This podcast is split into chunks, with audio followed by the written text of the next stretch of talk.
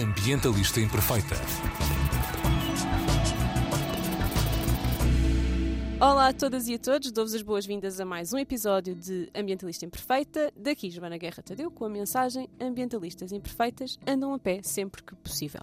Hoje vamos falar de mobilidade sustentável, já que estamos no Ano Europeu da Ferrovia, na 20 Semana Europeia da Mobilidade e, e também muito perto, é já amanhã, o Dia Europeu sem carros, o 22º Dia Europeu sem carros. Portanto, vamos falar do facto de quase 25% das emissões de gases com efeitos de estufa da Europa virem dos transportes e que desses mais de 70% são emitidos por transportes rodoviários, sendo que desses mais de metade vêm de veículos ligeiros, quase todos de uh, pronto, veículos próprios, não é? Aqueles que nós usamos enquanto cidadãos.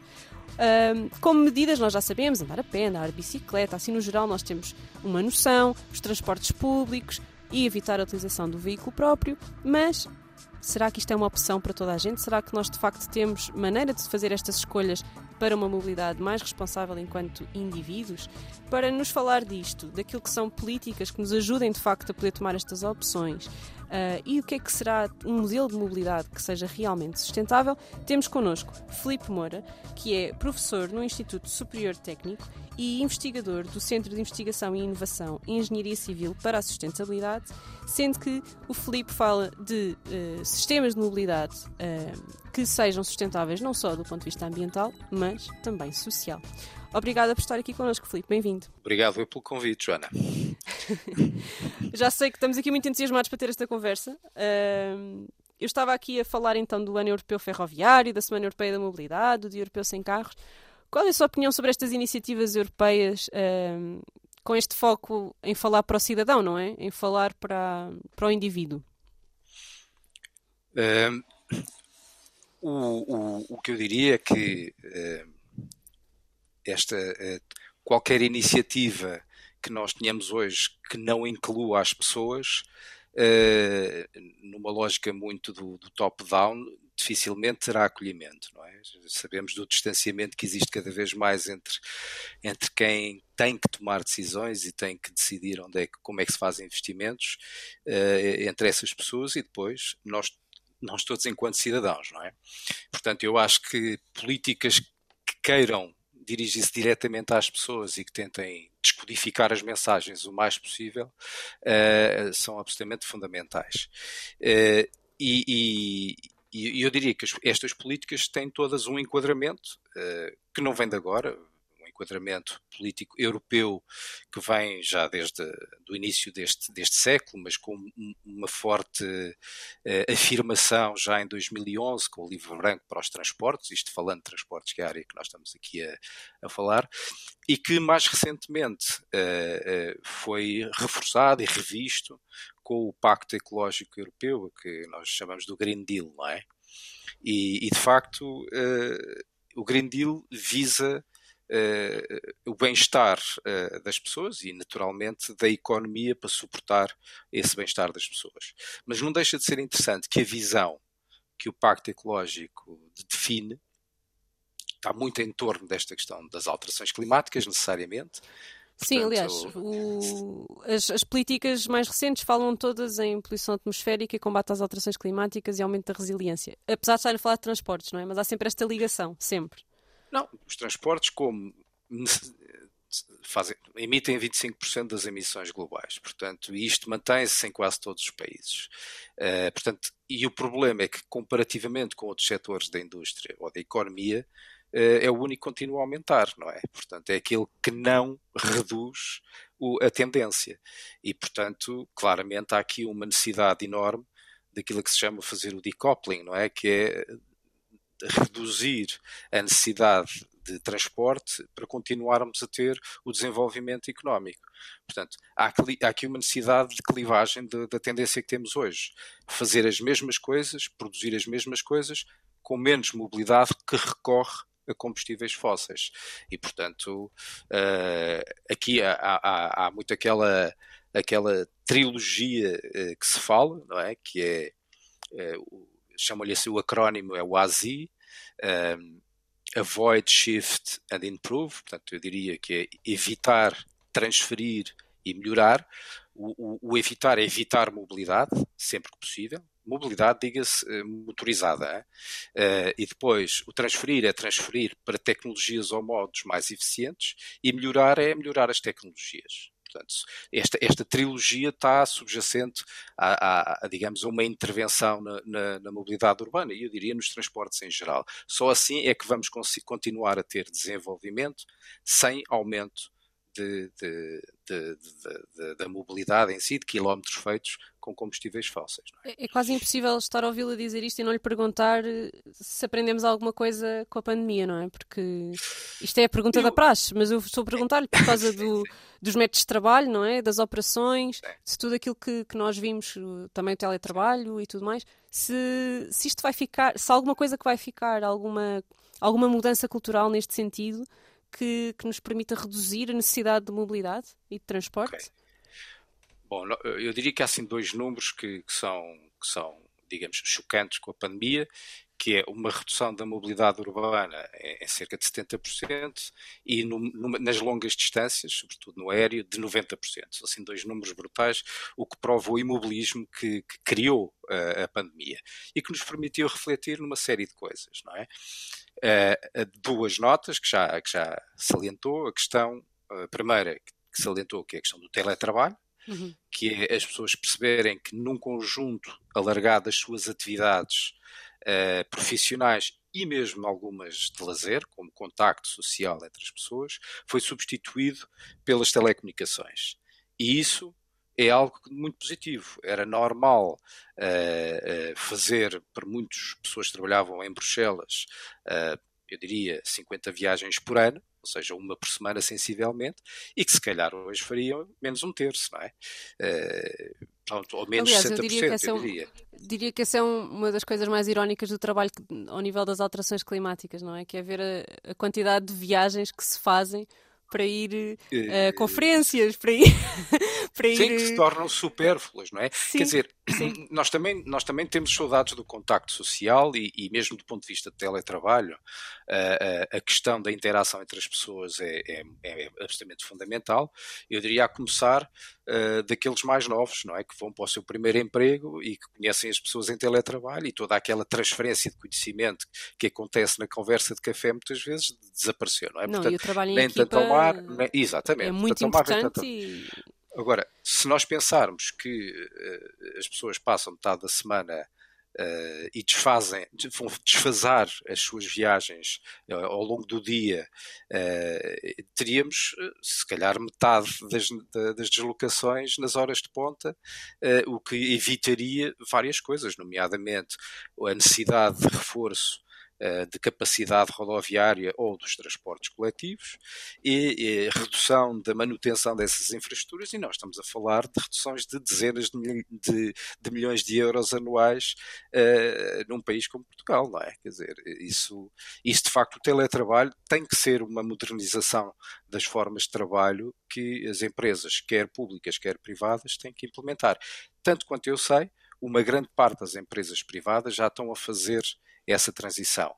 É, é, Sim, eu, eu todas que... as semanas estão a sair estudos de, das mais variadas consultoras a avaliar Sim. o que é que as empresas estão a fazer, não é? Ou seja, nós ainda não temos respostas finais, porque a pandemia ainda cá não. está, não é? Portanto, ainda não chegámos ao claro, fim, ainda claro. não sabemos, ainda temos que fazer a avaliação daqui a uns anos. Mas há aqui uma oportunidade, não é?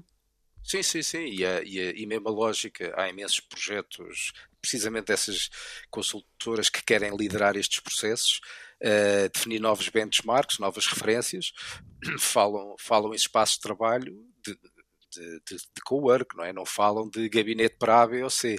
O conceito do gabinete vai, vai potencialmente desaparecer. Portanto, mesmo do ponto de vista da arquitetura dos espaços de trabalho, vai haver aqui transformações enormes, não é?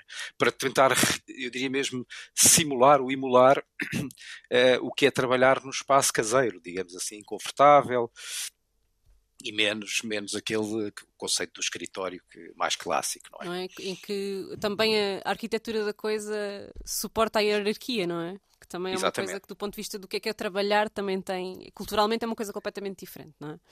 Trabalha-se de uma maneira completamente diferente. A pandemia ensinou-nos outra coisa, que é, uh, e, e houve muitas iniciativas em muitas cidades por esse mundo fora, que é digamos, a, a, substituição da utilização do espaço público rodoviário para outras formas de deslocação, nomeadamente o andar a pé de bicicleta ou de trotinete, se quisermos, não é?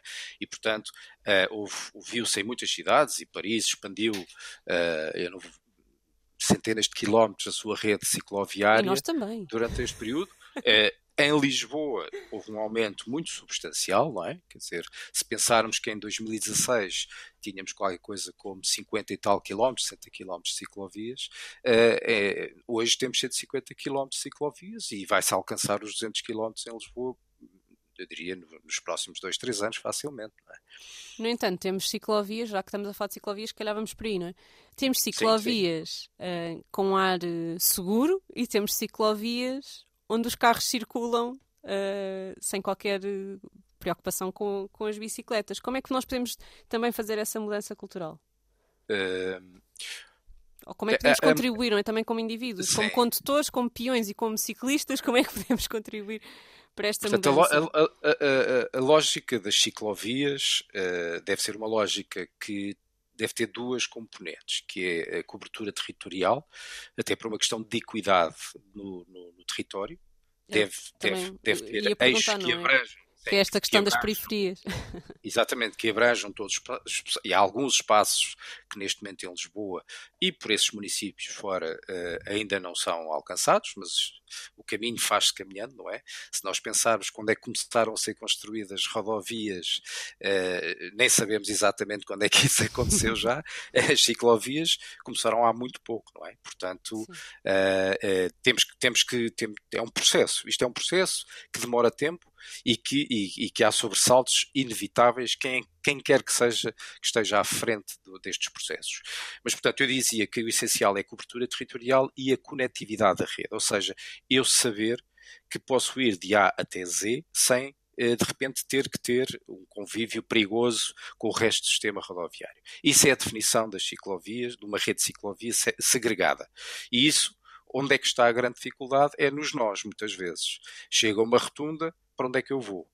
Uhum. Neste momento, eh, digamos que há, há, há, uma fragmentação da rede cicloviária, porque também o processo de construção das, de, de, cada, de, cada, segmento desta rede cicloviária é complicado, inclui problemas de contratação pública, de, de aceitação do, dos poderes microlocais, estamos a falar das juntas de freguesias, tem sempre uma palavra a dizer sobre isto, portanto, quem está a gerir os municípios tem que lidar com, com, com estes processos em que a execução, se tirar do papel e pôr no terreno, é muito complicado. Eh, porque o espaço é, cada vez, é, é, muito exíguo, sobretudo no centro das cidades, e, eh, e, portanto, quando, quando não se pode expandir o espaço, há que substituir o que lá está. Eh, a última coisa a fazer é substituir-se passeios, isso é o último recurso, que nem deveria ser usado. A primeira, mas, a primeira coisa a é andar primeira, a pé? A primeira coisa, exatamente. Portanto, numa lógica de mobilidade urbana, eu já lá vou, deixe-me só terminar sim, aqui sim, esta sim, parte, mas, portanto, as ciclovias vão ter que partilhar o espaço que neste momento tem sido afeto ao, ao, ao rodoviário. Em relação à questão da segurança, eh, este, o que eu acabei de dizer eh, muitas vezes leva a situações de compromisso. Fala-se muito da questão da Almirante Reis, aliás, é um elemento de, de, discussão muito forte entre os dois principais partidos que estão, que vão ser, que vão se candidatos, sim. Que, que são candidatos agora às eleições de Lisboa. Uh, eu diria que esse é um eixo, eh, qualquer que seja a solução desenhada, absolutamente fundamental, porque é um dos eixos principais de, de, de ligação desta primeira coroa da cidade uh, ao centro, à baixa da, da cidade, e que a única alternativa neste momento boa é a Avenida da Liberdade, portanto, bastante distante, que serve uma outra zona mais uh, ocidental da cidade. Uh, esta zona oriental precisa de uma queda, não é? Para além da, da marginal, precisa de, de, uma queda lá, aqui da zona da, da Alameda e das Olaias e da, do Arieiro, lá para baixo. E, portanto, o canal óbvio é Almirante Reis. A solução que foi encontrada tem dois objetivos: é uma redução, obriga a redução da, da velocidade de circulação Uh, mantendo, apesar de tudo, uh, a deslocação de, de, de, dos veículos, nomeadamente os veículos como, como prioritários, como as ambulâncias, eh, os bombeiros, etc., porque é uma solução galgável. Se é a melhor solução possível, com certeza que não. Com certeza que preferíamos, enquanto ciclistas, ou utilizadores de trotinetes estar completamente protegidos. Mas às vezes é preciso ter estas soluções de compromisso. O que é que falta ali, eventualmente, é a garantia da redução da velocidade de circulação, sobretudo na, na, na direção descendente. Situações como estas é natural que vão ocorrendo na cidade. A Defensor de Chaves já teve pilaretes, já deixou de ter pilaretes, incomoda as, eh, as pessoas que estão a estacionar. Epá, sim, às vezes as pessoas estão estacionadas em cima da ciclovia. Eu diria que isto é um processo que tem que se ir uh, aperfeiçoando. Estamos todos a aprender, questão... não é? Também. Aprender, os condutores, exatamente. os peões que andam exatamente. na ciclovia, os ciclistas. Eu sou uma recém-ciclista Uh, já caí, já caí com a minha filha na bicicleta, não sabia Ui. subir passeios. Sim, sim. já me aconteceu não, mas... tudo. Mas o senhor não pode desistir, não é? Tem que aprender não, com não, segurança, capacete, etc. Essas coisas claro. todas. Não, e, e, e, há aqui uma questão que falou há, há bocado da, da aculturação de, de estas novas formas de mobilidade, não é? Que, que falou da questão dos condutores. Eu diria que há aqui uma responsabilidade coletiva eh, de todos, ou uhum. seja, quer os, os, condutores de automóveis, que todos nós somos algures na vida, não é? Uh, de respeitarmos e, as velocidades e a existência de, condutores é pá, que são mais vulneráveis porque estão sem uma, sem uma casca à volta, não é? Que são os ciclistas e os trotinetistas, não é? Mas também os ciclistas e os trotinetistas têm a sua responsabilidade que devem respeitar uh, os sinais de trânsito, como toda a gente, não é? Portanto, esta, esta questão de, de o atravessar no vermelho e de passar no vermelho é uma coisa que não deveria existir, porque obviamente estão, uh, estão-se a expor a, a riscos que, que, não são, que não deveriam fazer. Isto também se aplica aos, aos, aos peões, não é? Como é evidente. Sim. Mas, Aliás, mas falávamos... a minha mãe costumava Sim. dizer que a coisa que mais assustava no, no trânsito eram peões que nunca tinham sido condutores. pois, é uma forma de ver as coisas. Mas o que é desejável hoje hoje é que isso seja cada vez mais a realidade, não é? Que, não, que, que as mais peões não... que nunca foram condutores. Exatamente, que não precisem disso, não é? Mas nós devíamos um todos ter é maior crime, é? conhecimento é? de. Devíamos ter todos maior conhecimento do código da estrada, não é? Uh, sim, mas isso já, já está implementado na, nas escolas, não é? Esse, esse, esse, ensinamento já, já é, essa aprendizagem é feita nas escolas. Eu tenho pena é que, é, que seja ainda feita numa perspectiva de, de quando vocês forem condutores. Protocondutores, exatamente. e não enquanto cidadãos, não é? Aliás, eu, por brincadeira, costumo dizer que as, que as, escolas de condução, já para os mais velhos, não deveriam ser escolas de condução, deveriam ser escolas de mobilidade onde se ensinam o acesso a todos os modos, porque não ensinar a andar de bicicleta, não é? é mas isso, se calhar, estamos a falar de outra, de outra mais etapa. uma década mais uma década para a frente não é? mas sim o comportamento das pessoas todos, desde o peão ao ciclista, ao trotinetista, ao trotinetista até o condutor de veículo automóvel, deve, deve respeitar o código da estrada. Temos aqui enquanto uma... Sim, não sim. transformar as coisas. Diga, diga. Não, temos aqui uma questão de o que é que vem primeiro, o avó galinha, que é o que é que, vai, o que, é que vem primeiro? Uh, o esforço político e o investimento uh, ao nível governamental do Estado, não é? Para que as coisas mudem ou a cultura não é, dos cidadãos que agem enquanto grupo, que se organizam, que, tomam, que fazem escolhas mais sustentáveis, que, uh, que escolhem andar a pé, que escolhem andar de bicicleta, que insistem, que, vão fazer, que participam nas consultas públicas, que pedem às juntas de freguesia. O que é que vem primeiro? É o ovo ou a galinha? É o investimento ou é a cultura? O que é que... sim, sim, não. Isso é, é uma, uma excelente pergunta. É, então, por partes. É, o, comportamento das pessoas, eh, já o, o, o senhor Maslow, não é? Uhum. Eh, em cerca de eh, metade do século passado, inventou a sua pirâmide não é? das necessidades pessoais que as pessoas têm para se realizarem enquanto seres humanos. Não é? E, e, e, o mesmo se replica para a mobilidade, ou seja, na base da pirâmide, e não podemos passar uh, disso, temos que ter competência, não é? temos que ter capacidades para podermos funcionalizar essas capacidades. Ou seja, para isso temos que ser uh, peões que sabem utilizar uh, o, o, seu espaço, temos que ser ciclistas que, que sabem andar de bicicleta e uh, mesmo os trotinetistas, apesar daquilo ser muito mais fácil de começar, mesmo para quem não anda de bicicleta, uh, deveriam ter uma aprendizagem. Pronto, eu começava por aí. Depois é, isso é, o passo seguinte é a questão da segurança. É? Depois a segurança tem que ver com as infraestruturas. E depois o acesso aos vários modos. Do ponto de vista da proximidade, eu ter uma coisa próxima que posso usar, quer seja uma trotinete, quer seja um, um transporte público, o que for. E depois o custo, ou seja, a questão da equidade. Tem que ser um acesso a custos controlados, senão, senão vamos começar a segmentar a população com base no poder de compra. E só no fim é que as pessoas podem depois exercer a sua cidadania. Ou seja, eu querer tomar opções mais sustentáveis porque tenho esta preocupação coletiva. E porque é, elas portanto, existem. E, não, não, elas são reais, não é? Mas Exato, sem o resto eu não posso tomar essa decisão, é isso Exato. que eu quero dizer. Sim. E essa é a lógica. Eu não posso dar saltos uh, nesta pirâmide das necessidades básicas das pessoas para a sua mobilidade.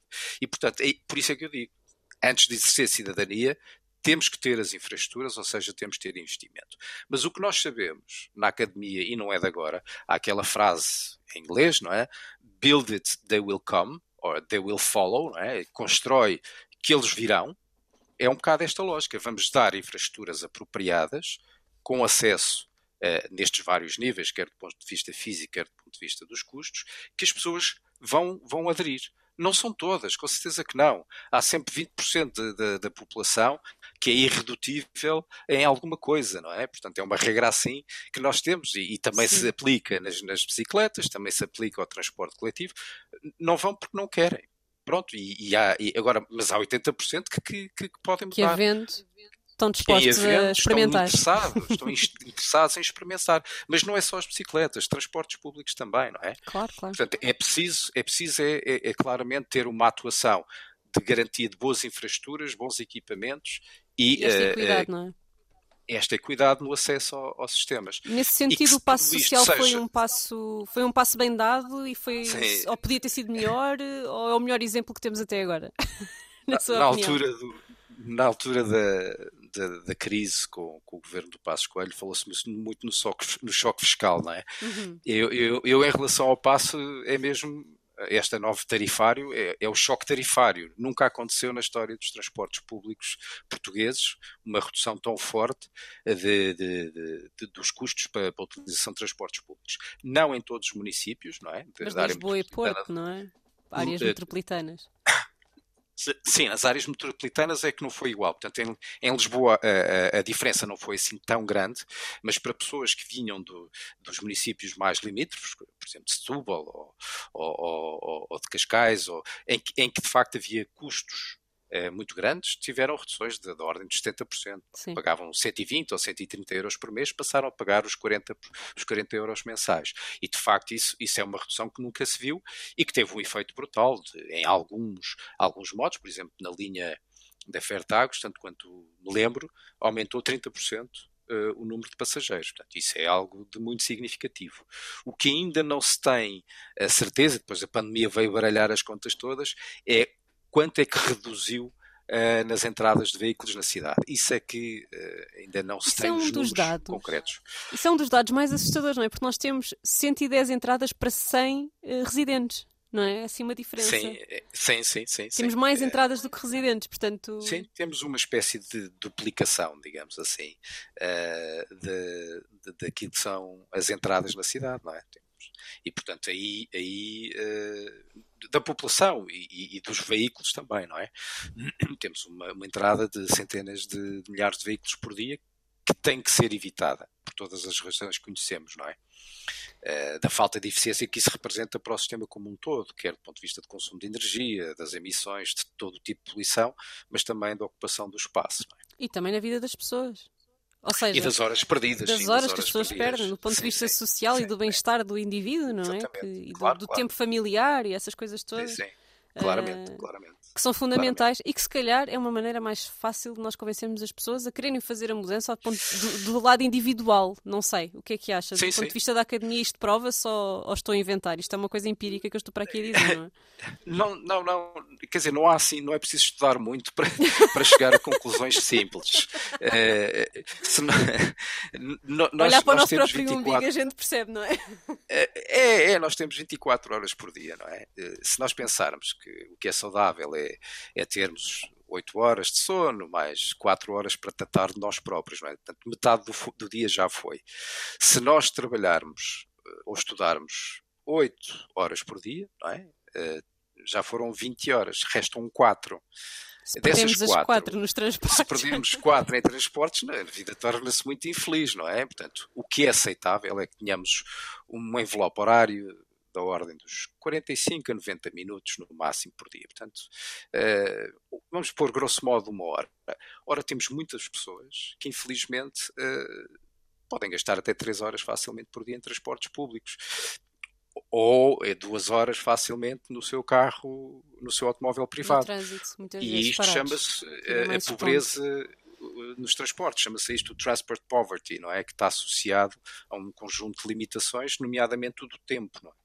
De, que, porque, porque, as pessoas vão, vão acabar por ou substituir o, o tempo de, de, saúde, não é? De dormir, tratar de si próprio, ou não têm lazer. E, e, e, estar normalmente em sociedade é ter direito ao lazer também, não é? Sim, porque isto depois também tem repercussões na produtividade, portanto, mesmo do ponto de vista do trabalho não é positivo, sim, sim. não é? E do ponto de vista económico, da sustentabilidade Exatamente. económica. Não é? Temos este, esta onda claramente. de burnouts e depressões que nós todos sabemos, tão, sim, também está nos mídias, não é? Portanto, claramente, todos eh, claramente. conscientes disto.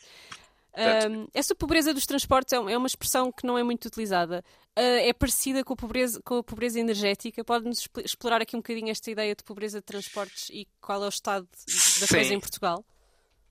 Uh, Só assim um bocadinho, não, nós, assim no geral. Sim, sim, é, o que eu posso dizer é que não, não temos essa caracterização bem feita uhum. e, acho que seria algo de, de muito interessante a fazer. Uh, o, o, mesmo perceber a correlação entre aquilo que são o tempo perdido em transportes, uh, o, a localização dessas pessoas e, digamos, globalmente o poder de compra que elas têm, uh, seria muito, muito importante uh, estudar. a pobreza nos transportes tem várias dimensões, isso está muito estudado. A Karen Lucas, que é uma Reino Unido, tem, tem aliás isso muito bem muito bem divulgado na academia, mas uh, globalmente são nove dimensões, eu não vou falar delas com certeza aqui, mas uh, aquela que me parece mais importante é a falta de opções, não é? Portanto, a falta de acesso às, às tais opções de que eu falava há bocado, não é? As pessoas não poderem optar pelos modos de transporte é, digamos, a, a primeira a, a forma de pobreza nos transportes. A segunda é o que isso acarreta em tempo, perdas de tempo para a pessoa é? em que ela necessariamente vai ter que manter a subsistência a sua e a da sua família e, portanto, vai perder no restante tempo de qualidade que precisa ter. Depois temos uh, uh, outra, uh, outra, outro tipo de pobreza aqui, que é importante, que é a pobreza no acesso a, a, a, influenciar as decisões de políticas de transportes, que nós esquecemos muito, não é? Que é a questão da participação das pessoas para poderem queixar-se, propor sugestões e, portanto, a questão da ligação às pessoas é também uma forma de pobreza que também se manifesta nos transportes. Portanto, eu para já ficava-me por aqui, não é? Sim, sim, sim. Uh, obviamente um, que a outra forma excelente... é, é, a questão do orçamento, não é? Uh, as famílias não deveriam gastar mais de 14% do orçamento, 14, 15% do orçamento uh, familiar em transportes. Isto é o que seria, digamos assim, o, o desejável, é? o aceitável. Isso leva-me a uma pergunta que eu tenho que fazer, desculpe. Sim porque é uma das bandeiras de vários partidos de, de esquerda. Transportes Sim. públicos gratuitos. O que é que o Filipe tem a dizer sobre isso? Eu, eu a gratuitidade tenho sempre alguma dificuldade, não é? Porque, porque eh, do ponto de vista do consumidor, eh, que não deixamos de ser, não é? Consumidores de um serviço de mobilidade, eh, poderemos não valorizar isso de forma correta, não é? Contudo, como ferramenta de transição uma quase gratuitidade, uh, parece-me uma boa ideia. Uh, fez isso com, por exemplo, a Gira. Eu diria que pagar 25 euros por ano para ter acesso a um sistema de transportes públicos em bicicleta que é uhum. o que uhum. é. Chamamos-lhe de sistema de bicicletas partilhadas, mas é um sistema de transporte público, porque tem acesso público a toda a gente, não é? Mediante um pagamento de um passo ou de um, ou de um bilhete diário ou mensal, não é? Mas 25 euros por ano parece-me quase gratuito. É? Portanto, se nós fôssemos dividir isso pelo número de viagens pendulares que fazemos, uma conta simples, não é? duas vezes 52 semanas vezes 5 dias, uh, vamos chegar a 500 e tal viagens por ano, facilmente, portanto, estamos, estamos uh, próximo da gratuitidade, não é? 25 a dividir por 500 ou 600 dá nada. E, portanto, qualquer coisa né, com esta abordagem, que se pague qualquer coisa para as pessoas terem noção de que estão a ter um contrato, um vínculo com o sistema de transportes que é, que é oferecido pelos municípios, pelo Estado, o que for, parece-me um sinal a dar. A, a, gratuitidade, eu diria que é aplicável aos mais novos. Não é? Portanto, até aos 18 anos faz todo sentido. Também, eventualmente, para os idosos. Quem está em fase produtiva, eu diria que faz sentido também pagar alguma coisa. Ou então a lógica do passo familiar parece-me também, de, de custo baixo, parece-me interessante. Agora, as pessoas não podem esquecer que, esse, que isso tem custos, não é? E, e que lhes vai, vai sair do bolo dos impostos que pagam. Portanto, aqui Sim, é, é, o equilíbrio entre as claro, duas coisas. Para, querer, é? para, estarmos a, para sermos a favor de transportes gratuitos, também temos que ser a favor de impostos que os paguem, Exatamente. não é? Não é nada a fazer. Não nos podemos dizer que queremos pagar menos impostos e depois não, não querer pagar o que usamos enquanto serviço. Claro. Isso é que não pode ser. Não é? E ao nível de taxar os combustíveis fósseis um, e taxar uh, as viagens, por exemplo, agora na aviação estamos a taxar um, as viagens também, uhum. sobretudo as mercadorias, não é? que têm taxas mais altas. Uh, acha que isto é uma medida, uh, considera-a punitiva ou considera-a positiva como, para mudar esta cultura, não é? Uh, como é que vê que esta questão das taxas? Porque também se tem falado muito dos combustíveis Sim. e ultimamente, aliás, na, nas o Primeiro-Ministro deu uma entrevista há 15 dias, não foi? Na, na uhum. TVI, em que, falou, uhum. em que se falou novamente sobre isto. Como é que se faz a transição energética sem pôr taxas? Ou como é que o Filipe vê esta questão aqui dos impostos, das taxas e da, isso, isso, isso é, da fiscalidade? Isso, uh, pronto, há, há, há, do ponto de vista mais teórico, utilizam-se eh, várias ferramentas para corrigir aquilo que nós chamamos as falhas de mercado, ou seja, quando o mercado a funcionar livremente tem falhas. Eh, há vários tipos de falhas, aquelas que interessam aqui, aquilo que nós chamamos as externalidades, ou seja, aquilo que nós impomos enquanto cidadãos como custos a toda a gente por tomar uma decisão individual. Neste carro, neste, por exemplo, eu estou a andar de carro, estou a impor uma externalidade que é poluir o ar que todos nós vamos pagar para meu benefício de mobilidade individual. E, portanto, há várias formas de internalizar esses custos. Uh, através de regulamentação, por exemplo, proibindo a circulação de veículos uh, que não sejam elétricos uh, numa zona de cidade, por exemplo, a, a, a zero, a zona de emissões reduzidas, Exatamente. e como já se faz com, com, sim, com as zonas de emissões reduzidas. Eh, em que os carros mais antigos não podem circular, por exemplo. Não podem não é? circular, por exemplo. Portanto, isso é através de regulamentação. E depois temos, através da, da informação, é? informação, comunicação, explicar às pessoas para influenciar as suas decisões, e depois temos toda a, parte de fiscalidade, que é essa que me está a falar, de impostos, de taxas, de, de uma série de ferramentas fiscais que existem. Uh, de facto, eh, eh, taxar os combustíveis fósseis e os veículos a, movidos a combustíveis fósseis já é feito. Portanto, nós pagamos o imposto uh, sobre os veículos anualmente e, e, esse imposto depende da quantidade, em parte, da quantidade de emissões de CO2 que são emitidas. Uh, e depois temos também o imposto, os impostos sobre os combustíveis em si mesmo. É, são completamente claros uh, no setor aéreo, que já se paga uma taxa de carbono, eh, não são tão claros no, no, nos combustíveis que nós usamos diariamente. Mas já existe uma carga fiscal bastante considerável eh, por cada litro de, de, gasóleo ou, ou, de gasolina que consumimos. Uh, estamos na ordem dos quase 70% em impostos e 30% é o custo real do, do, do, combustível, tal como ele é importado uh, pelas empresas. Portanto, vamos dizer, já temos aqui um, um o combustível já é um financiador do Estado em, em, em grande medida, não é? Eh, podemos é diferenciar, desagregar esses impostos e explicar em cada litro de gasolina o que é que cada um está a pagar, que isso é uma coisa que não se faz e que se deveria fazer mesmo como cultura fiscal dos nossos cidadãos. E aí vamos ver se faz sentido acrescentar ou não uma taxa de carbono. Eh, o caminho será esse, o caminho será que se queremos uma transição para, a energia elétrica, não é? Como, como, como vetor energético predominante para todas as atividades da economia, então nessa altura temos que aumentar os custos do, do, dos combustíveis fósseis. Quando esses combustíveis fósseis desaparecerem, que não há de ser nos próximos 50 anos, infelizmente, mas vão de reduzir substancialmente, as receitas do Estado terão que ser compensadas e vamos pagar taxas sobre a eletricidade inexoravelmente. Eu já, já fiz aqui esta ligação entre o problema da mobilidade e o problema da energia, não é? Uh, uhum. Eu estive a rever o, o, ponto C15 do Plano de Recuperação e Resiliência para Portugal, que é o ponto dos transportes sustentáveis, uh, que tem uma série de milhões de. Aliás, tem, tem mais, tem, tem mais de uma dezena de milhões, Mil milhões, sim. Sim, de, de milhares de milhões. Eu, eu, não tenho aqui o total, tenho aqui por. Estou a fazer contas de cabeça ao mesmo tempo. Já percebeu que a matemática não é melhor. É...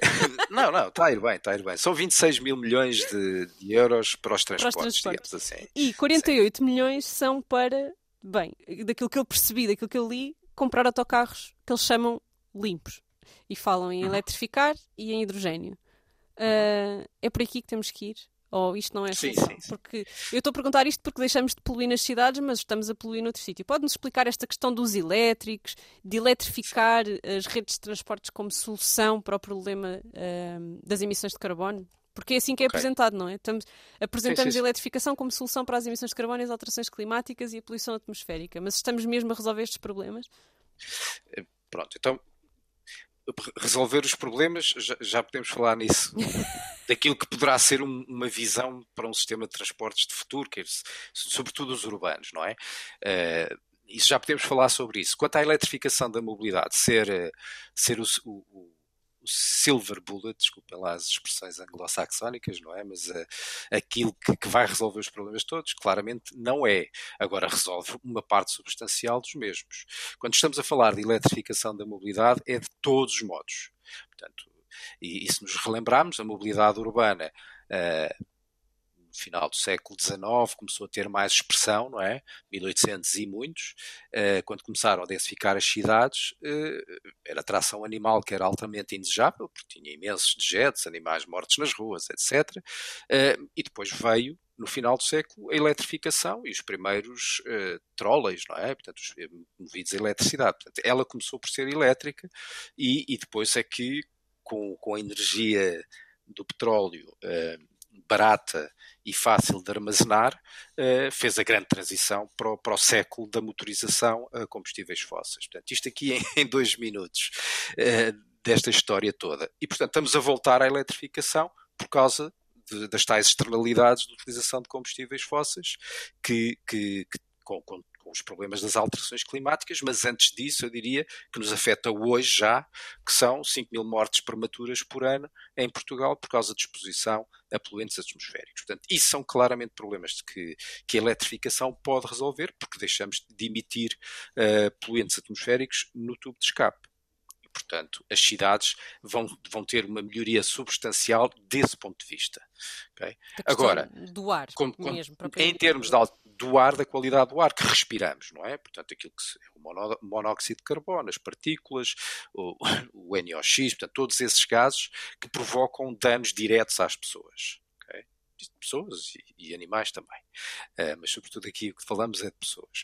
Mas uh, uh, temos o problema das, do, do, dos impactos globais, que não importa onde uh, as emissões são produzidas, nomeadamente os gases com efeito estufa, que inclui o dióxido de carbono, o metano, por aí fora. E o vapor d'água, desculpe. E o vapor d'água, sim. Mas o vapor d'água não nos faz mal uh, e ele sempre existiu e faz parte do ciclo da água. O problema do carbono é que estamos a desenterrar carbono que Exato. estava quietinho debaixo da Terra e passou a estar na atmosfera a aumentar o cobertor que nos aquece. Pronto. Aquilo, aquilo que, que, que, que é o problema da, da, da, dos veículos elétricos ou da mobilidade elétrica é que se compararmos agora um carro elétrico com um bom carro a diesel, é? do ponto de vista do ciclo de vida, ou seja, desde a extração dos materiais para produzir todos os componentes do automóvel até à sua utilização e o seu fim de vida, o veículo elétrico, num país que tenha um mix energético com poucas energias renováveis, pouco nuclear, que também tem os seus problemas, não vai ser muito mais eficiente do que um bom carro a diesel. E, portanto, eh, os veículos elétricos, nessa perspectiva das alterações climáticas, só são uma boa solução com duas condições. É se nós tivermos o mix energético, ou seja, as fontes primárias de energia que produzem eletricidade forem predominantemente renováveis e nuclear também tem um papel intermédio a desempenhar, quer queiramos, quer não, tem problemas gravíssimos, como nós podemos ver em Fukushima, no Japão, há uns anos atrás, que é quando aquilo se, quando, quando, corre quando, mal, corre quando muito corre mal. mal. corre muito mal. É? Corre poucas tem, vezes tem... mal, mas quando corre. mas quando corre é muito chato, não é? é risco elevadíssimo. Uh, com impacto elevadíssimo, embora a probabilidade baixa. Mas pronto, uh, aquilo que, que, que é a aposta é mesmo na questão das energias renováveis. Agora, o hidrogênio surge também como uma solução, porquê? Porque é mais uma forma de armazenamento de energia. E essa sim que, que pode ser, o hidrogênio pode ser produzido com base em energias renováveis, e ele fica encapsulado uh, no, no, no, nos tubinhos, vamos pôr aqui de forma simples, e depois eu utilizo o hidrogênio para voltar a produzir energia elétrica para fazer andar os veículos com aquilo que se chamam as pilhas de combustível, ou eh, diretamente através de, de, de, sistemas de queima do hidrogênio para, para, a propulsão direta. E nesse caso, o átomo do carbono, que é o nosso, uh, que não podemos viver sem ele, mas está-nos a trazer problemas quando se associa ao oxigênio, não é? Produz CO2, uh, que é o resultado da combustão dos, dos combustíveis fósseis. Não existe neste, neste, digamos, ciclo associado ao hidrogênio. E, e estas quintas de, forma, de, de, produção de hidrogênio, estes, estes grandes investimentos que estamos a fazer? Como é que. Sim. Qual é a sua opinião e que o hidrogênio é está em cima de, o hidrogênio está em cima da mesa desde sempre. Ele só não, não, não, não foi trazido uh, o novo desenvolvimimento tecnológico uh, acelerado, digamos assim, porque não houve investimento nesse sentido. Uhum. Se nós pensarmos as, as células foto, uh, fotovoltaicas, que, que, hoje em dia têm preços perfeitamente acessíveis, já está no domínio do eletrodoméstico na casa das pessoas, há uns anos atrás tinha preços proibitivos, não é? Portanto, isto tem tudo a ver com, uh, digamos, a curva de aprendizagem e a curva de redução de custos associada a novas tecnologias. E, portanto, não, com, com a massificação da produção do hidrogênio, é natural que os preços sejam altamente reduzidos. Ele só se começou a tornar interessante quando os problemas associados uh, à atualização do petróleo começaram a, a, a trazer os custos para níveis que, que são preocupantes, eh, porque a energia é um fator de produção inexorável. Na estrutura de custos de qualquer negócio é uma parte muito importante, não é?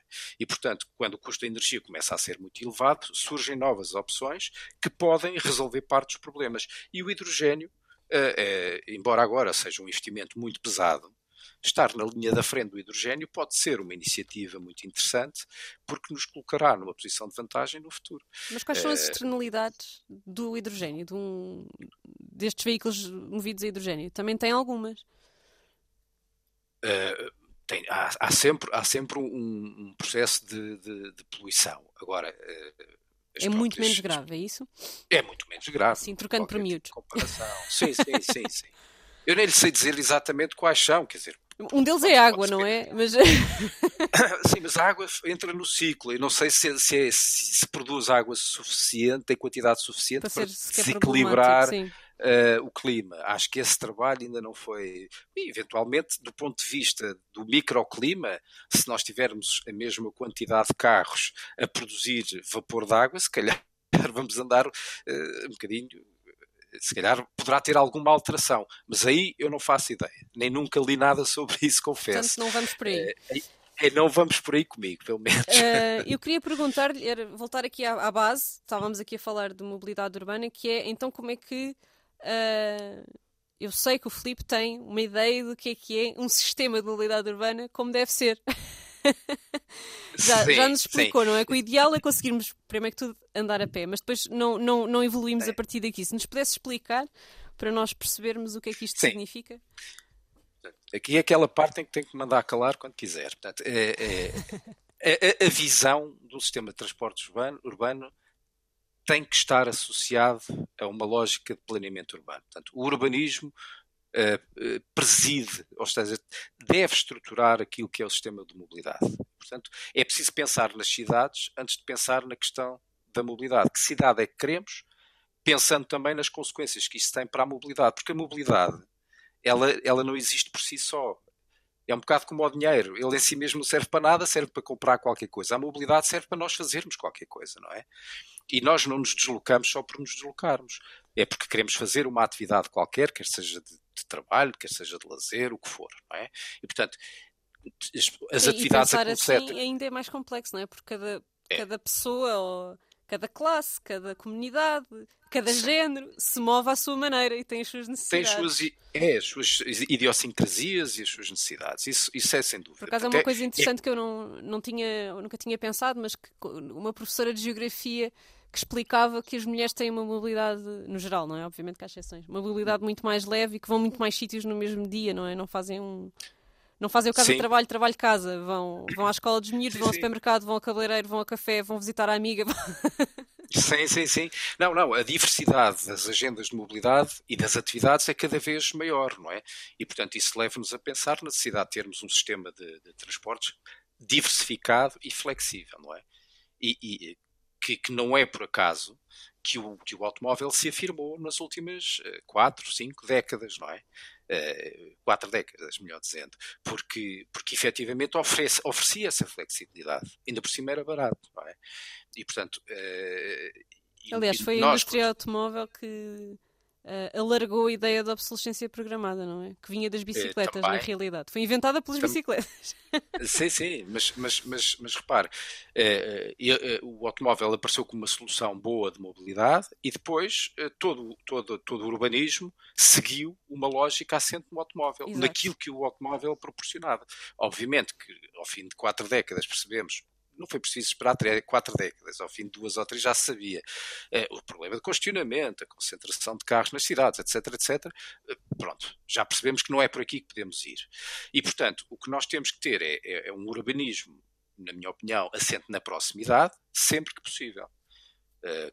E repare, isto que nós temos agora, fala-se muito em duas popstars do urbanismo. Há, há centenas de, de grandes urbanistas que, que- que- determinaram eh, a forma como as cidades cresceram, não é? Mas há duas popstars que se fala muito. Uma do século XIX, que é o Ildefonso Cerdá, de Barce- que fez o plano de Barcelona, de expansão de Barcelona, e, e o do século XXI, que é o Carlos Moreno, que, que está a apoiar a Ana Hidalgo a gerir a, a cidade de Paris, não é? Do ponto de vista da mobilidade. E, portanto, o- o- no século XIX, o, o Cerdá já pensava na cidade como uns- o conceito dos superblocos, não é? que são quarteirões grandes, com uma enorme densidade e diversidade de atividades socioeconómicas, onde predomina o espaço de convívio e de estadia. ok? As pessoas Sim. estão na rua, usufruem do espaço, etc. E depois são ladeados, não é? São contornados por vias, são corredores de 20 a 30 metros, que eram dedicados a espaços de deslocação. No final do século XIX foi quando fez isto, ainda não havia carros, não é? Mas já exi- existiam os, os, os, os não é? Que eram os, os, os transportes públicos de tração animal. Eh, no final do século apareceram os elétricos, eles chamavam do tramvia, e depois o comboio apareceu em meados do século XIX, no centro de, de Barcelona. Portanto, e ele já pensava nesta lógica. Uh, o, Carlos Moreno vai buscar ideias uh, interessantes que nós, uh, enquanto urbanistas, quer dizer, eu não sou propriamente urbanista, mas trabalho muito com urbanistas, que é o, o, urbanismo de vizinhança ou de proximidade, a que ele chamou as cidades dos 15 minutos. No fundo, é, é, pensar na cidade em que todas as funções sociais essenciais são podem ser vividas num perímetro curto, não é? E essas, essas ele identifica seis principais, que é o viver, trabalhar, comprar, cuidar, educar e divertir-se. Portanto, vai um bocado buscar aquelas atividades que eu falava de 24 horas. Pronto. Exato, é, que permitem bem-estar e saúde também. É, é, o viver, trabalhar, o viver, comprar, cuidar, esta, algumas delas são possíveis. E se nós pensarmos em Lisboa, isso já acontece em muitos bairros. Portanto, eu prefiro cham preferia chamar-lhe redes de bairros de 15 minutos e não cidades de 15 minutos, porque as grandes cidades estão consolidadas e são organizadas em zonas. Elas sim têm que ser, deveriam ser de alguma forma autónomas. E, e, portanto, esse, esse pode ser um princípio interessante. Mas aqui depois entra outro problema, que é o problema da habitação, que é outro outro tema. Sim, isso é outro tema, sim. Mas e as rendas e tudo mais, e o turismo, sim. bem, mas isto já são muitos outros temas misturados aqui. Sim, sim, sim. Lá está, isto sim, é um mas... sistema, não é? É um ecossistema. Sim, sim. Mas uh, esse até também, também, obviamente, tem importância aqui. Mas de, desta ideia do Carlos Moreno, aquela que, que é mais difícil é efetivamente o trabalhar num raio de 15 minutos, não é? Porque. Epá, a menos que seja com o teletrabalho a, a, Joana, não é? a, Joana é uma freelancer, não é? Hoje em dia, se calhar, até trabalha muito em termos de. Uh, remotamente, não é? Sim, pela, sim, sim, pela atividade que tem, mas, mas deve ter que se deslocar regularmente a vários sítios da cidade por questões profissionais, não é? E, portanto, esta, esta, esta passou a ser mais execuível e a pandemia veio acelerar essa ideia. É, é, que se eu tiver que me deslocar menos para além de 15 minutos, então nessa altura, uh, quando tiver que o fazer, uh, sem ser numa base regular, posso utilizar os transportes públicos, ou, ou, ou, de bicicleta, se for até a 5 km, ou bicicleta elétrica até 10 km, quer dizer, estamos a falar de 20, 25 minutos de deslocação para fazer 10 km quilómetros de bicicleta elétrica, não é nada de especial. Uh, é um, digamos, é um orçamento de viagem aceitável, não é? Mas, mas portanto, o que é que isto permitiria? Aquilo que uh, eu também defendo como uma cidade, um sistema de transportes urbano mais saudável, que é uh, termos cidades com cada vez menos fluxos de automóveis, ou existirem com velocidades abaixo de 30 km por hora, para as pessoas poderem usufruir, do espaço público com conforto e segurança. Eh, e, e repare, uma cidade com menos carros não é uma cidade contra os carros.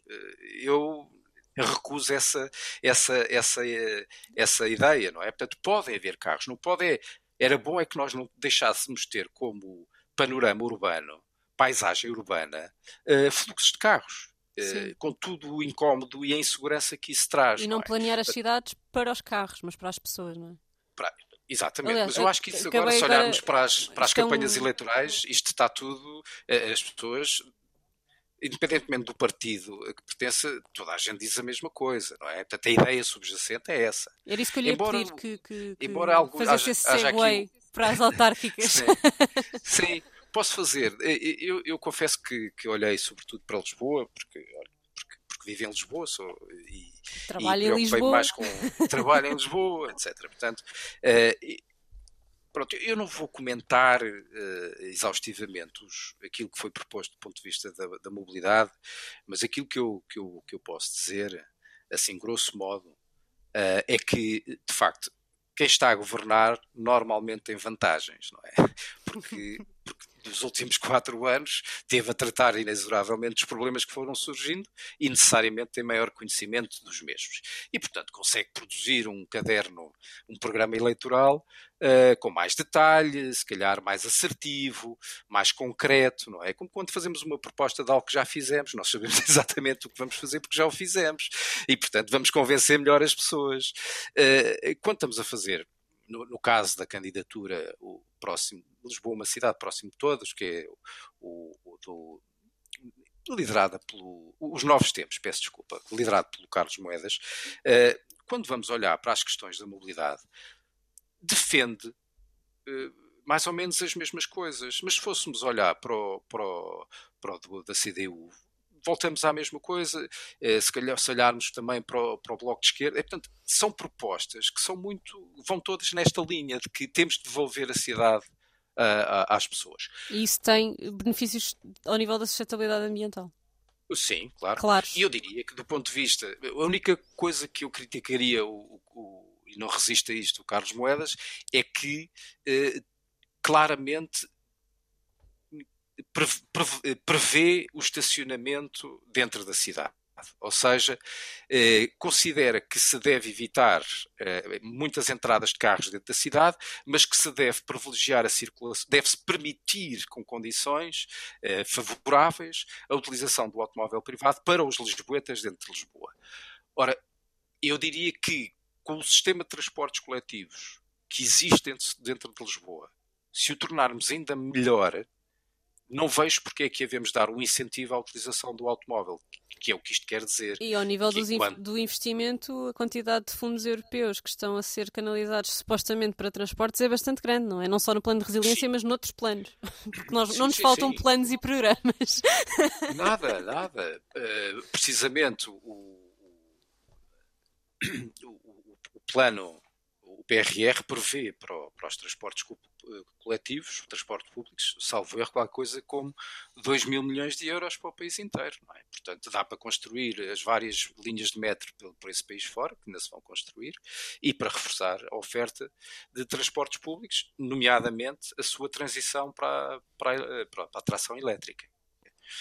Mas, mas, voltando só e para acabar uh, com esta visão do, do, sistema de transportes urbano, ele, a sua estrutura deverá ser sempre pedonal, expandido pela bicicleta até aos 5 km, pela bicicleta elétrica ou scooters até aos 10 km, e, e, digamos o backbone, portanto o esqueleto da cidade, já com a sua ligação ao, ao resto das áreas, das áreas metropolitanas, tem que ser os transportes públicos. Essa é, esta, esta estrutura é inexorável. É por aqui que temos que ir. E isso permite, depois... por exemplo, uma pessoa que vive no centro de Lisboa, se precisar de se deslocar para um sítio no interior do país que não tenha uma ferrovia com ligação direta, aluga um carro. Não, não precisa ter um carro próprio Pronto. para o dia a dia. É esta a ideia, não é? Sistema, é, pois os sistemas partilhados ou de aluguer. Uh, vêm complementar isto tudo para a utilização mais, mais uh, imprevista, mais irregular. É?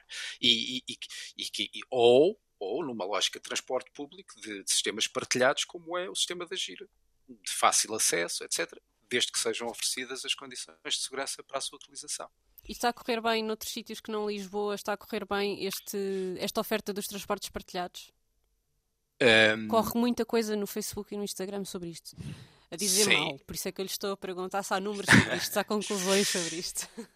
Não, o, o, não há muitos números, infelizmente, ainda estamos nessa, nessa fase, ainda não há muitos números.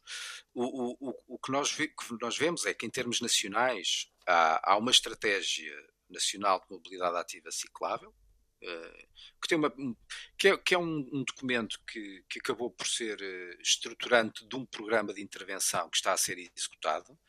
Uh, e, e, portanto, que inclui, eh, portanto, eh, basicamente é para fazer ciclovias e, e tentar que o, a cota modal, ou seja, o número de viagens em bicicleta regulares, seja 10% até 2030. Portanto, que é muito ambicioso, não é? Que é um objetivo muito ambicioso.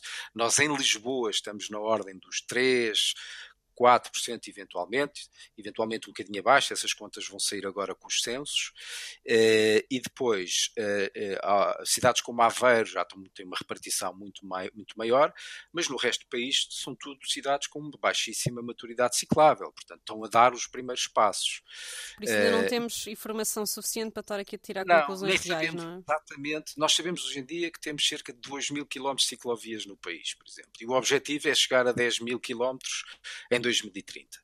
Pronto, epá, há um pacote de financiamento do fundamental, que é, que é do Ministério do Ambiente, de, de, de salvo erro, à, à, volta dos 200 milhões de euros para a construção de quase 900 quilómetros de ciclovias, que é o, o, chamado Portugal Ciclável 2030, 2030, peço desculpa, e, e, e portanto, e, e, uma parte importante de municípios já implementaram redes. Agora, implementaram é partes delas, portanto, estamos no, no tal processo. Sim, sim, sim. Uh, e temos também a Infraestruturas de Portugal, que é a empresa que gera rede rodoviária e ferroviária nacional, também começa a ter a sua rede cicloviária, que era bom que aparecesse assumidamente como a sua terceira rede, ainda aparece assim de forma tímida no site, uh, já tem 340 km de, de de, de ecopistas. Faltava-me perguntar-lhe perguntar isso, Sim. que era, falámos muito dos centros urbanos, falámos muito também em Lisboa especificamente, e na área metropolitana de Lisboa, não, não. e aquelas pessoas que vivem fora e que não têm comboio e que... Sim. Uh, não, não, eu, por enquanto Joana, não há grandes opções, é, não é? É como lhe digo, eh, eu, aliás já provoquei. Build it, they'll come. Exatamente, já provoquei. Devia haver uma rede nacional cicloviária, como existe no Reino Unido há décadas, não é? Isto parece, parece uma, uma, uma, uma epifania, mas é precisamente isso que, que estamos a dizer, não é? Que é junto a pequenas eh, cidades, sei lá, como ao Sobral de Montagraça, pequenas cidades, mesmo aqui na, na, próximos de Lisboa, as pessoas querem ir, que são zonas, são áreas eh, de, de baixa densidade, querem ir da sua casa muitas vezes são pequenas quintas e, e, e propriedades das pessoas que, que, estão ligadas a estradas nacionais e não têm como ir de bicicleta para fazer 3 km às vezes, onde poderiam ir ao centro da cidade. Porquê? Porque porque as estradas nacionais, mesmo que limitadas a 80 ou 90 km por hora, muitas vezes andam a 120. E, o tráfego, e a velocidade e a compatível questão... com uma bicicleta é 30 E a questão da intermodalidade também. Eu estou aqui, estava aqui a pensar, sim, sim. eu ia, ia para a escola, eu vivi no campo, eu ia para a escola de autocarro e de bicicleta até o autocarro, mas não, não podia entrar com a bicicleta no autocarro. Pronto. Então tinha que deixar, das... não é? tinha que deixar junto ao autocarro, apanhava o autocarro e depois dentro da cidade claro. andava a pé quilómetros o dia todo. Sim, uh, tinha, Sim, não, a intermodalidade também faz parte de, de, de, de, compor este puzzle da, da, da cidade da, do, do, sistema de transportes do futuro, é? que é a tal diversidade e complementaridade entre modos. E quando falamos mesmo do interior mais desertificado, quer dizer, aqui a densidade faz com que isto não seja um problema tão premente, não é? É, mas a mim não me choca, isto até lhe pode parecer uma contradição no meu discurso, não me choca que nas áreas menos mais dispersas as pessoas, as pessoas utilizam um automóvel. É Exatamente, é porque deixa de ser. A densidade é muito mais reduzida, portanto não é. E, e, não há massa crítica de pessoas a usar o transporte coletivo que justifique os seus custos. Portanto, a, a, decisão mais racional é ter veículos desejavelmente elétricos, até porque o podem carregar facilmente em casa é mais barato, consome menos recursos e permite uh, as pessoas deslocarem-se. Quer dizer, não vamos. Então não aí fazem sentido estes incentivos. Metaforicamente falando, sim. E aí fazem sentido estes incentivos à mobilidade elétrica individual. Claro. Mas claro, só nestes claro, contextos, não é? Portanto, deveria haver sim. esta diferenciação. Não sou eu que vivo em Benfica que devo ter um incentivo para comprar um carro elétrico, mas uma pessoa que vive em, não sei, agora um sítio qualquer. Oh, Joana, isso do ponto de vista conceptual faz todo sentido, mas depois, do prática, ponto de vista da sua execução, é muito complicado, porque então eu posso ter uma residência secundária e argumentar que preciso de um carro e depois uso quando quiser, não é? Portanto, é, e quando digo secundária. Mas aí já campo, estamos é? a falar de uma pessoa que tem, que tem duas habitações, já é uma exceção, não é? Sim, claramente. Uh... claramente, claramente. já estamos a falar de uma massa pronto, sim, mais privilegiada. Sim. Claramente, claramente. acho que aí já estamos a falar de outra coisa. Queria só fazer sim. uma pergunta final antes de nos despedirmos, que é onde é que entram aqui os trabalhadores dos transportes? Nós temos uma greve a decorrer neste momento. Uh, sim. Falta aqui falar deste componente, não é? Porque isto há pessoas aqui metidas ao barulho, sem ser os, os utentes, mas os trabalhadores. O que é que falta fazer aqui ao nível dos direitos dos trabalhadores dos transportes? Cuidados é que, é que temos que ter? Sim. Eh, antes de entrar por aí, que aí confesso-lhe que à partida não, não tenho assim uma reflexão uh, muito grande uh, sobre isso, tenho algumas reflexões, mas antes de entrar por aí, deixe-me só dizer que há outra estratégia nacional muito importante que está a ser preparada neste momento, que é a Estratégia Nacional da Mobilidade Ativa Pedonal, é? que vem complementar a ciclável e que eh, a sua. Eu tenho uma enorme expectativa sobre o que é que este plano pode fazer na prática, eh, mas, mas se acabei de dizer que as cidades deveriam estar estruturadas com base no, no modo pedonal, este plano tem que ser muito claro sobre o que se pretende com isto. E, e eu diria que há três aspectos muito, muito importantes, que é a visão que seja definida, ou seja, a vida das pessoas deve presidir às necessidades de mobilidade e, portanto, tem que se pensar no urbanismo quando se está a falar em, em, em mobilidade pedonal. O segundo ponto é a liderança e governança deste processo. Como são as cidades que lidam com os processos, devem ter um papel fundamental na construção desta estratégia. Elas conhecem bem os desafios locais e os constrangimentos, que são diferentes de cidades para cidades causa da sua dimensão, por causa do clima, por causa de tudo o que a gente possa pensar. Uhum. E depois, o terceiro aspecto fundamental, o financiamento. Quem é que paga isto? E aí há que ser muito criativo nas formas de financiamento. Não tem que ser só o Estado.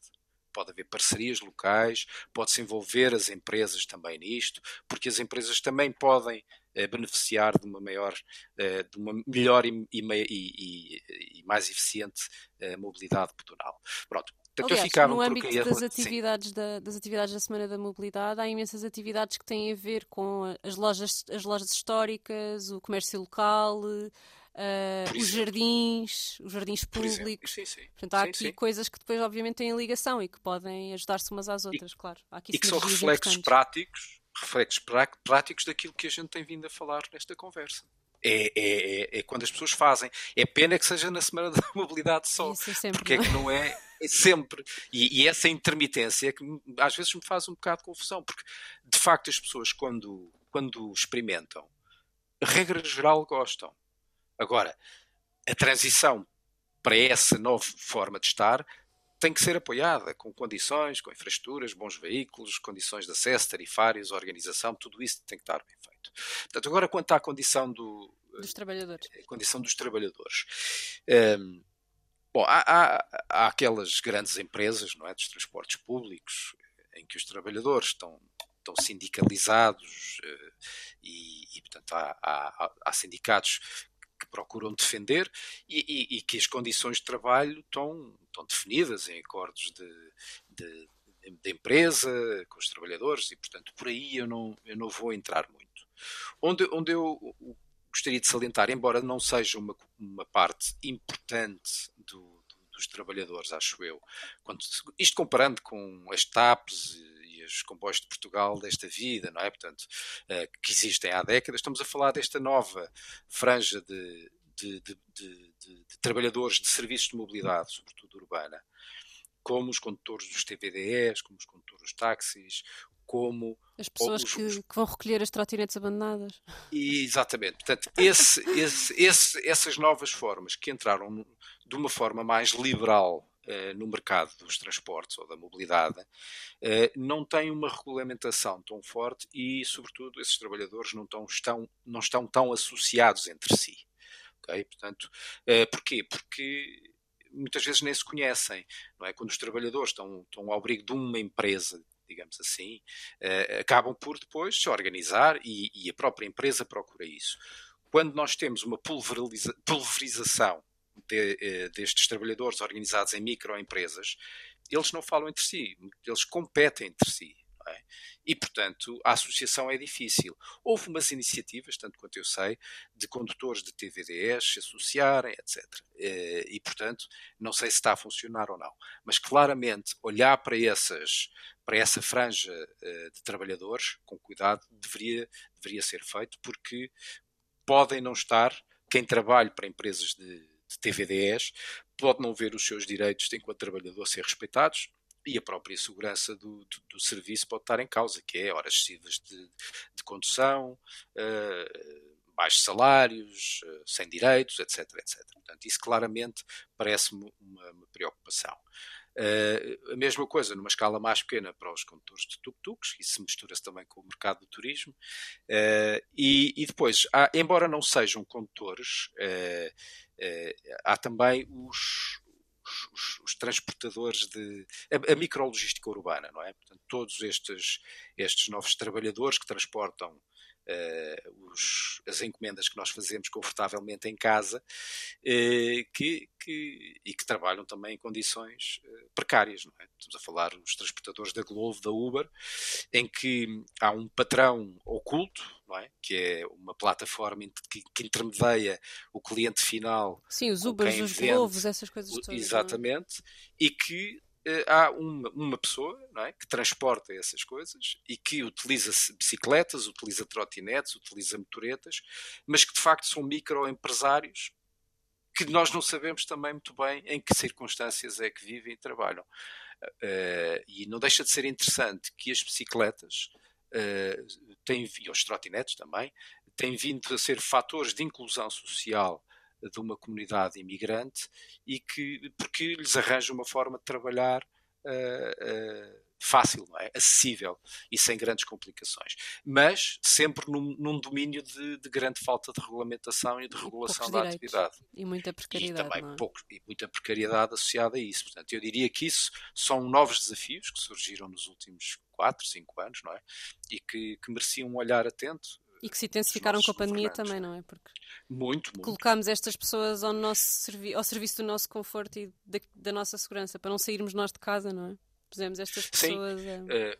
Uh, um, uma proporção, nós quando fizemos as contagens no, no U-Shift, no, no, Centro de Investigação, portanto, ao, centro, ao CERIS, que é o Centro de Investigação de Engenharia Civil do Técnico, que eu tenho o gosto de, de liderar, nós fazemos as contagens destas, destas do transporte de bicicletas na cidade, não é? Em, em umas dezenas de pontos da cidade. E o que nós vimos é que na pandemia, uh, mais de 15% das, das, viagens que contámos em alguns sítios, às vezes até mais do que isso, uh, eram, eram Ubers e Globos, não é? Portanto, passou a fazer parte de, do panorama da mobilidade da cidade e isso é bom, porque são viagens que não são feitas em modos motorizados, não é? Sim. Com combustão interna, sim, com, com emissões. Portanto, isto, eu diria que do ponto de vista dos trabalhadores, Uh, aqueles é que não estão protegidos, desafio, é este novo desafio que acho que as cidades também devia dar, deviam dar uma atenção e, e, tanto quanto eu vi não, não houve assim nenhuma ameaça nos programas eleitorais, mas se calhar também não olhei com cuidado. Filipe, acho que cobrimos todos os temas que queríamos cobrir, ou não? É, pois, só, só, faltou falarmos dos investimentos ferroviários que estão a ser feitos, que acho que também do ponto de vista ah, sim, uh... é mais um ponto de eletrificação, mas aí pronto, é o ano europeu do, do transporte ferroviário. Uh, o país tem o, o, Programa Nacional de Investimentos 2030, não é? Que, que prevê 10 mil milhões para o setor ferroviário, uh, quer para a expansão e modernização da rede uh, atual, não é? Uh, ligar partes do, do, da rede ferroviária, que aliás já está em execução. Havia um, um programa anterior a este, que era o Ferrovia 2020, que está a acabar em 2023, não é? e que vai suceder este PNI 2030, em que uma parte substancial, eu diria quase metade, é para a construção de uma rede de alta velocidade ferroviária para cobrir o corredor Lisboa-Porto, Braga, eventualmente até Vigo, e depois uma ligação à Espanha. Eh, essa ligação à Espanha também já está a ser construída para mercadorias a partir de Évora, para ligar ao Caia e a Badajoz, eh, e haverá outra, outra ali a meio, entre Lisboa e Porto, que, que, poderá ser construída, portanto, isso ainda não se decidiu exatamente como é que vai ser. O, o primeiro investimento a aproveitar este PNI 2030 vai ser a ligação Lisboa-Porto, que já está a ser alguns troços já estão a começar a ser reestudados, porque isto já devia, se tivesse mantido o plano de construção de alta velocidade no país, hoje em dia já muitas deslocações não seriam feitas uh, de, de, carro entre Lisboa e Porto, porque estaríamos a uma hora e um quarto em, em, em ferrovia, não é? Que é uma, e, e, duas horas e tal, duas horas e meia de Madrid. Portanto, eu lembro-me de há 20 anos estudar o TGV na cadeira de Geografia na escola. o francês, exatamente. Exatamente. Portanto, isto. Mas isto. Pronto, tivemos aqui vários soluços no nosso percurso, não é? 2010, 2011 marcou o país e, e, e atrasou a crise económica e atrasou os investimentos, porque tinha que ser assim. Uh, se calhar não tinha que ser assim, mas pronto, uh, se calhar podia-se ter pensado no programa ferroviário de outra maneira e não estaríamos tão atrasados como estamos agora. Mas pronto, as boas notícias é que isto vai ser relançado e há uma aposta no ferroviário. E esta aposta no ferroviário vai mesmo diminuir uh, o transporte aéreo? Eu, eu, diria eu digo que... isto porque em celebração do Ano Europeu da Ferrovia temos três comboios a juntar 26 países em 36 dias. Isto é realista do ponto de vista das mercadorias e, e tudo mais? Sim, do ponto de vista das, das mercadorias eu, eu diria que sim. Não para todos, necessariamente, vai depender das distâncias que têm que ser percorridas, mas, mas, mas, mas é claramente por esse caminho que estamos a, a, a definir. Portanto, há, há, existem as redes uh, as redes transeuropeias de transportes, que estão definidas há, há, duas ou mais décadas pela Europa e que são os corredores onde são canalizados os grandes investimentos uh, da União Europeia, não é? Portanto, isso está definido. E, e, e, há, há, três corredores essenciais, há mais, assim, mas eu diria que os essenciais é o corredor norte, o corredor sul e o corredor intermédio, não é? Que, que são três que, que, dividem o país em três grandes corredores. E o corredor uh, litoral também, da fachada atlântica, uh, para permitir fazer, digamos, a, a, circulação por onde, onde a população portuguesa está mais concentrada, não é? E, portanto, uh, quer nestes corredores que ligam à Europa, quer neste corredor interno, a ferrovia tem um papel fundamental. E, eu diria que, a prazo, assim que eh, o sistema estiver bem oleado, com horários atrativos, com condições atrativas de funcionamento, deveria-se começar a, a, intervir pela regulamentação. Como Exato. a Alemanha e a França provêm fazer, não há voos aéreos a menos de duas horas de deslocação. Acabou. Exato, Pronto, pelo tempo, não necessariamente pela distância, mas Exatamente. porque há outra oferta que permite e há outra oferta cortar, competitiva. Permite cortar com, com, com os voos. Exatamente. E, e todo o problema da sobrecarga aérea, do tráfego aéreo, e o problema de, de inexorável de, de um setor em, em franco crescimento, não é? Com as poluições, a poluição atmosférica que é muito difícil de combater, não E é? que é 20 vezes maior que a dos comboios, não é? Uma coisa assim. Assim, um número É. avassalador. É, é completamente, sim, sim. É, é dessa ordem de grandeza a diferença. Portanto, sim, senhor, eu acho que estamos no bom caminho. Vamos é acelerar isto, que é para fazer a transição o mais depressa possível. Obrigada, Filipe.